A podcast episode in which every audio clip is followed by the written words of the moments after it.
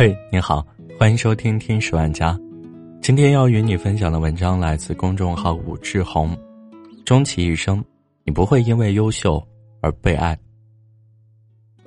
在心理行业待久了，看的书和听的故事越多，我就会发现，很多内心问题的原罪都是一种近乎偏执的严苛的自我要求。要优秀，做好人，不能犯错。为了达到这些要求，有的人偏执，有的人抑郁，有的人分裂。于是我经常在文章里鼓励大家放松一些，不优秀不如人意，犯点错也没关系。有很多朋友看完很疑惑：明明就有关系啊！我不优秀，怎么在社会竞争中混口饭吃？我不优秀，父母和老师怎么会肯定我？我不优秀，就上不了好的学校、公司。我不优秀，怎么可能吸引到另一半呢？这些困惑很合理，纵使过于追求优秀，让人心理不健康，但确实只有更优秀，才能更适应生存，得到更多的爱和认同。自我逼迫的优秀和健康的自我接纳，似乎形成一种不可调和的矛盾。所以，我认为很有必要来写一篇文章来做澄清。追求优秀不一定会带来内心问题，而我们真正的内心冲突，是源自一种从小根植内心的功利式审美。一个人能得到多少爱、欣赏和认同，取决于他有多优秀。你优秀，我亲近你；否则，我就冷落你。你优秀，我就认可你；否则，我就贬低你。优秀的程度定义了我们的价值，也决定了我们互相对待的方式。不可否认，这个批判标准在社会中真实可见。在社会竞争中，优秀的确很重要，不优秀的弊端随处可见。不优秀，就无法获得更高的工资；分数低，就无法进入学霸密集的名校；拖后腿，就只能被同事批评。在一定程度上，这些竞争的规则有效的鼓励了努力的人，维护了每个人付出与收获的公平。而真正造成的问题是，在社会环境的熏陶下，我们把优秀当做最重要的护身符，习惯性的用它来定义人的价值，并把这种社会的功利审美带回到家里去。殊不知，一旦把社会竞争的规则放入我们的个人生活和情感，会带来多大的代价？很多父母们为了让孩子更适应社会，也为了让自己变成一个优秀的父母，在别人眼里更有面子、有地位，用尽各种方式去让孩子优秀。于是，在最能获得爱和安全感的家庭里，却用最残忍的适者生存法则，偏爱成绩好的孩子，给他更多的关心。考好了，全家开心，奖励孩子；考不好，这个家庭氛围都沮丧等等。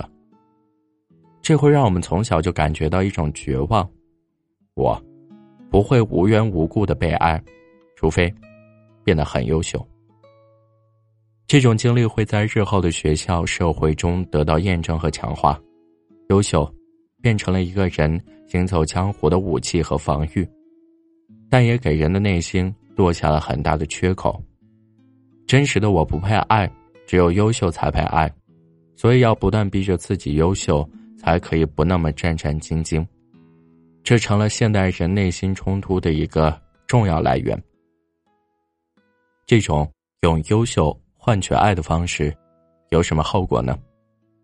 首先，优秀变成了一种自我强迫。从精神分析学派上来看。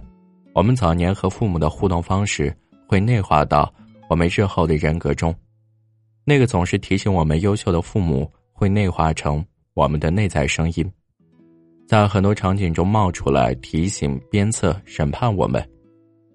一位听众给我留言，有一次他在家中不小心搞砸了一件小事儿，老公和孩子都没有怪他，但他自己那一刻特别自责：我怎么这种低级错误还会犯？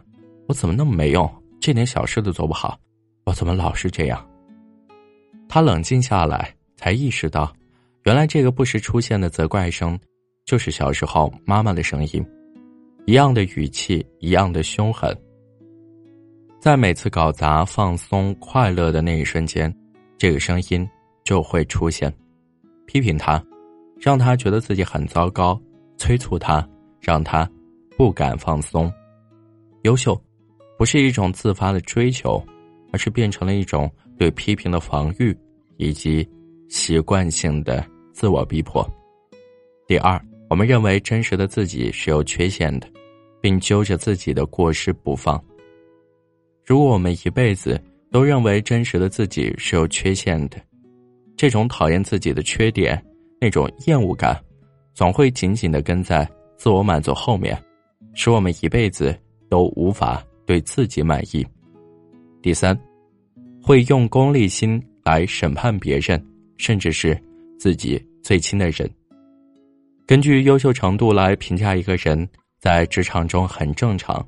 但是在日常交际和各种感情里，却是关系的杀手，因为每个活生生的人，不仅仅只有优秀一个维度。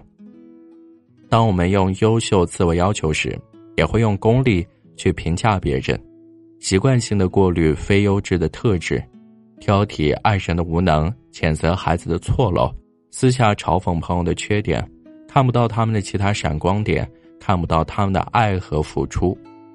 在这个功利的审美下，我们很难对周围人满意，因为只要是熟悉的人，都会暴露出不优秀的地方。这种暴露，原是他们信赖我们的表现，却成了我们挑剔和冷落他们的源头。最后，是一种绝望的自我放弃以及对无能的惶恐。当我们做不到一直优秀，会怎么办？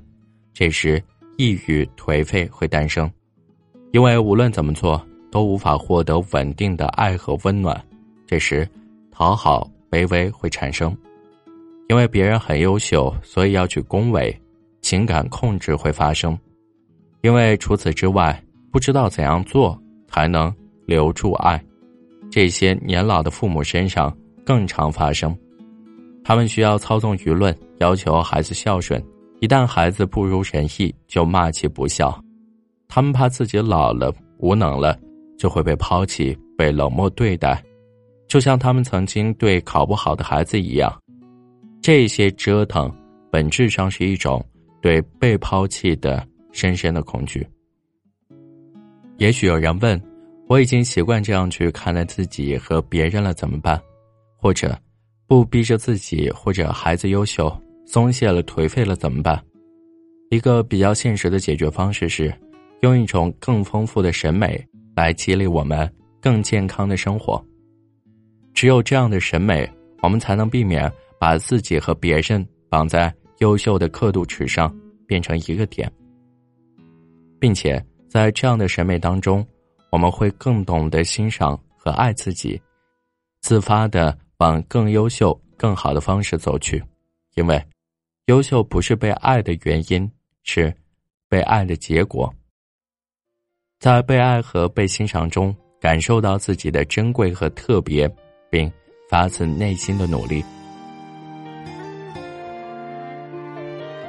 好了，这就是今天的节目，感谢你的收听，我们下期再见。